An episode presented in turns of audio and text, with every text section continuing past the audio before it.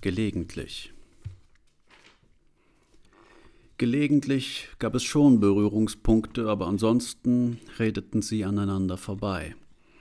Johanna saß auf der Reling, hing an der Reling, spachtelte sich einen Eisbecher in den Kopf. Franz kam gelegentlich vorbei, ging wieder, kam wieder vorbei, ging wieder, weil er das nicht so hinbekam mit dem Dableiben. Immer wenn er vor Johanna stand, wusste er nicht mehr, was er sagen sollte. Immer wenn seine vorbereiteten Smalltalk-Themen abgearbeitet waren, stand er vor ihr, wie der Abend kam und man trank Cocktails in der bordeigenen Jazzbar. Der Jazz war furchtbar.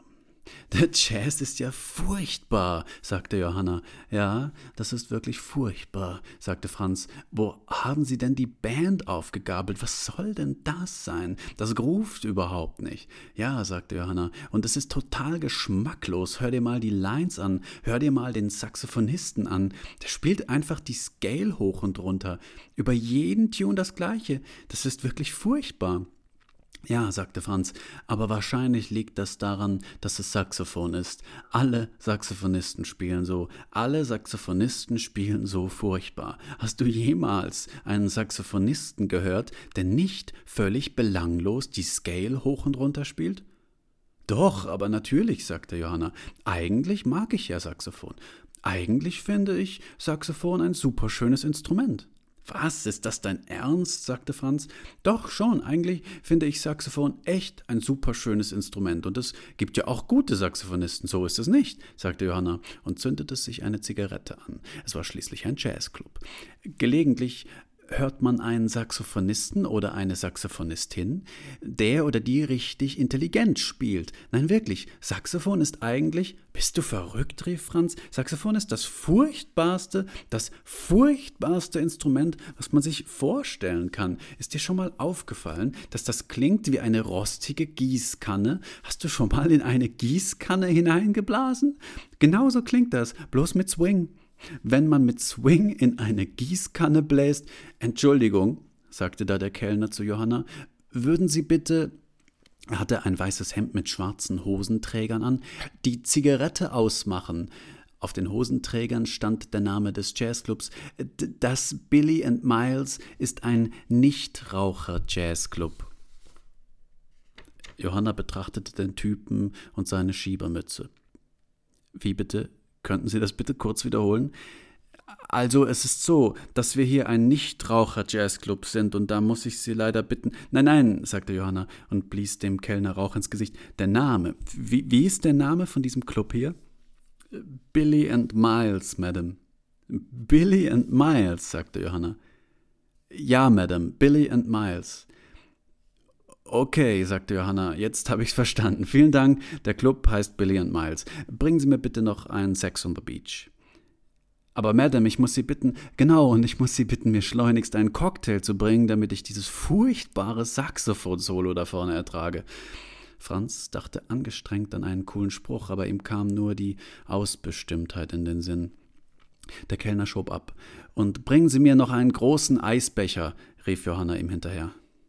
Du magst Eis? fragte Franz. Johanna schaute ihn fragend an. Nein, sagte sie, aber Iris wurde ermordet und ich liebe es gerade sehr irrationale Dinge zu tun. Aha, äh, sagte Franz, wenn nur das Saxophon-Solo endlich vorbei wäre. Ja, sagte Johanna, ist das jetzt schon der sechste Chorus? Mein Gott! Das ist der letzte Chorus, ganz sicher, sagte Franz, denn er spürte, dass dem Saxophonisten so langsam die Puste ausging. Was ist das eigentlich für ein Stück? sagte Johanna. Man kann überhaupt nicht erkennen, was sie spielen. Das ist wahrscheinlich eine Eigenkomposition, sagte Franz. Das kann man daran hören, dass die Progressionen überhaupt keinen Sinn ergeben. Sie wirken wie wild aneinander geklebt. Ja, das stimmt, sagte Johanna. Es führt nirgendwo hin. Man versteht überhaupt nicht, was das soll. Es ist furchtbar. Ja, sagte Franz. Man denkt ja oft, über schlechte Kompositionen zu spielen sei leichter und über gute schwieriger. Aber es ist genau umgekehrt. Am schwierigsten ist es, über schlechte Kompositionen etwas Sinnvolles zu spielen. Eine gute Komposition trägt den Solisten und im Prinzip kann er, wenn er will, auch fast nichts spielen. Deswegen haben gute Solisten auch nicht den Drang, viel zu spielen. aber schlechte Solisten haben immer den Drang, viel zu spielen. Und noch dazu, wenn sie über eine schlechte Komposition spielen, weil die Komposition sie nicht trägt. Sie spielen viel, weil sie schlechte Solisten sind und weil sie ihre Schlechtigkeit verbergen müssen. Und sie spielen viel, weil sie die Schlechtigkeit der Komposition verbergen müssen.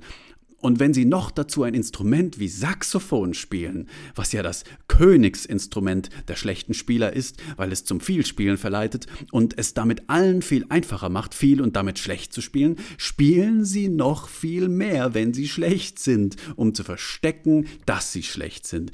Ich sage nicht, dass Saxophonisten automatisch schlechte Musiker sind, sie sind nur meistens schlechte Musiker, weil dieses Instrument schlechte Musiker anlockt, weil jeder auf diesem Instrument schnell spielen spielen kann.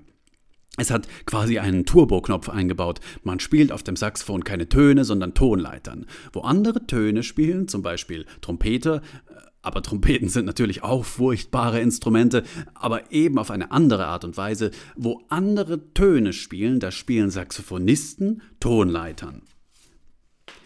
Sie nölen alles zu mit ihren Tonleitern, wo es doch so einfach wäre, einfach mal die Klappe zu halten, verstehst du? Die Klappe zu halten, das ist ein Wortspiel. Einfach mal die Klappe halten, das wäre ein Qualitätsmerkmal. Wenn ein Saxophonist ein einziges Mal wenig spielen würde, wäre ich schon zufrieden, nicht? Franz? sagte Johanna. Ja, sagte Franz. Du redest auch ziemlich viel. Oh, entschuldige. Das Saxophon-Solo war zu Ende der erste von acht Chorussen des Trompetensolos begann. Acht Chorusse Trompetensolo, sagte Johanna, als sie die bordeigene Jazzbar verließen. Acht gottverdammte Chorusse Trompetensolo, das ist hart. Sie warf ihren Kippenstummel über die Reling. Jazz ist tot, sagte Franz. Iris ist tot, sagte Johanna. Ja, scheiße, Iris ist tot. Und wir wissen nicht, wer sie ermordet hat. Und wir haben fliehen müssen, sagte Johanna. Sie lehnten jetzt an der Reling. Franz hatte das Gefühl, dass Johanna ihn nur duldete, weil er trauerte. Iris war ja seine Freundin gewesen, aber Franz trauerte gar nicht. Doch weil er das Gefühl hatte, dass Johanna ihn nur duldete, wenn er trauerte, trauerte er eben. Er fand sich erbärmlich, aber er konnte gar nicht anders, als ein bisschen Nähe herauszuschlagen. Wie viele Paare sind sich nahegekommen, dachte Franz, weil sie sich gegenseitig getröstet haben. Das ist meine einzige Chance. Normalerweise ist es umgekehrt. Normalerweise ist es umgekehrt. Normalerweise muss der Mann die Frau trösten. Aber meine einzige Chance ist, wenn ich mich von ihr trösten lasse. Also seufzte er ausgiebig. Der Himmel war sternklar, das Schiff schaukelte ruhig. Johanna schien den Seufzer nicht gehört zu haben, also seufzte Franz noch einmal lauter. Ja, sagte Johanna, das Trompetensolo war wirklich der absolute Tiefpunkt. Hast du je im Leben ein so furchtbares Trompetensolo gehört? Nein, sagte Franz, der sein ganzes Jazzwissen aus einer einzigen Illustrierten hatte, das war wirklich unterirdisch. Ich mag eigentlich Trompete, sagte Johanna, aber das war wirklich unerträglich. Kaum zu glauben, dass wir erst nach sage und schreibe acht Chorussen gegangen sind. Ich schrieb es, und sie sagte. Acht Chorusse, sagte Johanna noch einmal und zündete sich eine neue Zigarette an. Sie hielt sie zwischen Zeige und Mittelfinger und schloss die Augen beim Ziehen. Dann sagte sie Das Schlimme bei Trompetern ist ja, dass sie nicht nur wahnsinnig schnell und viel, sondern auch noch unerträglich hoch spielen. Immer quietschen und kieksen sie rum, äh, dass sich einem die Zehennägel aufrollen. Es gab in der Geschichte des Jazz nur einen einzigen erträglichen Trompeter und das war Miles Davis und nicht etwa, weil er besonders gut Trompete gespielt hat, sondern gerade weil er ein besonders mittelmäßiger Trompeter war. Miles Davis war der mittelmäßigste und beste Trompeter zugleich. Einfach deswegen, weil er nicht spielen konnte dieses furchtbare Gekiekse, mein Gott. Nein, Miles hat nie gekiekst, ganz einfach, weil er gar nicht erst versucht hat, hochzuspielen und weil er sich vor allem gut angezogen hat und erst mal eingeatmet hat, bevor er gespielt hat.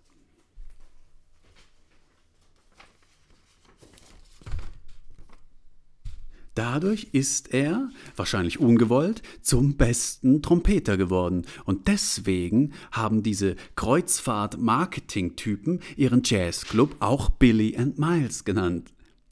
Franz zündete sich auch eine Zigarette an, aber sie ging gleich wieder aus, weil es jetzt ein bisschen windete.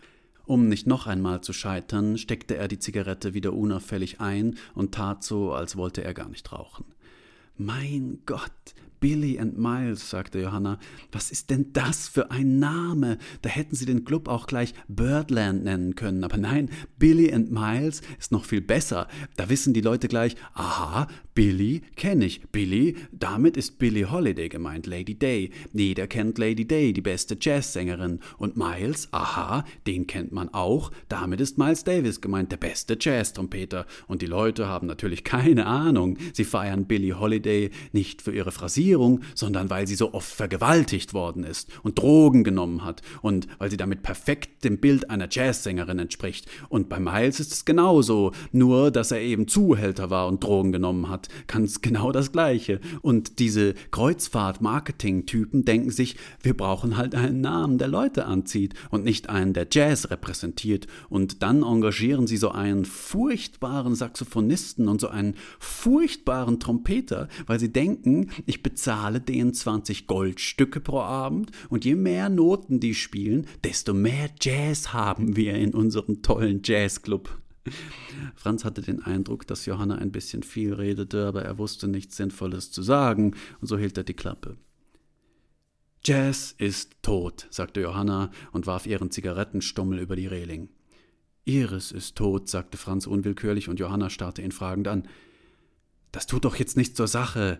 Ich weiß, dass Iris tot ist, aber Iris ist ja schon seit zwei Wochen tot und wird doch noch eine Weile tot bleiben. Aber jetzt ist erstmal der Jazz tot, verstehst du? Das ist zwar nur die Kunst, aber es ist zumindest nicht unwichtig. Es beschäftigt mich. Es liegt mir am Herzen. Ich würde nicht so viel darüber sprechen, wenn der Jazz mir nicht am Herzen liegen würde. Wäre mir der Jazz egal, würde ich mich ja gar nicht so aufregen über diese furchtbare Band und diesen furchtbaren Jazzclub. Ich würde einfach meine Zigarette rauchen und an der Reling stehen und mir einen dritten Eisbecher in den Kopf spachteln, aber Eis lässt immer mein Gehirn gefrieren und dann kann ich nicht mehr richtig nachdenken und oh Gott, schau mal, da sind sie. Johanna deutete auf den Eingang des Jazzclubs, der sich nur hundert Meter entfernt befand und unter dessen lächerlicher Neonleuchtschrift, die penetrant in Purpur und Grün Billy and Miles blinkte, die Band hervortrat, allen voran der Trompeter und der Saxophonist. Jazz ist ein reiner Männerverein, sagte Johanna. Schau dir die Typen an. Franz schaute sich die Typen an. Die Typen rauchten, schauten her. Dann warf der Trompeter, der seine Zigarette zwischen Mittel- und Ringfinger geraucht hatte, den Stummel durchaus gekonnt über die Reling und kam auf sie zu. Shit, jetzt kommt der zu uns, dachte Franz. Johanna sagte nichts, sondern zündete sich nur eine neue Zigarette an. Abend, sagte der Trompeter. Ihr wart doch gerade im Club, oder? Mein Name ist Bruno und deiner? Er streckte natürlich nur Johanna die Hand entgegen.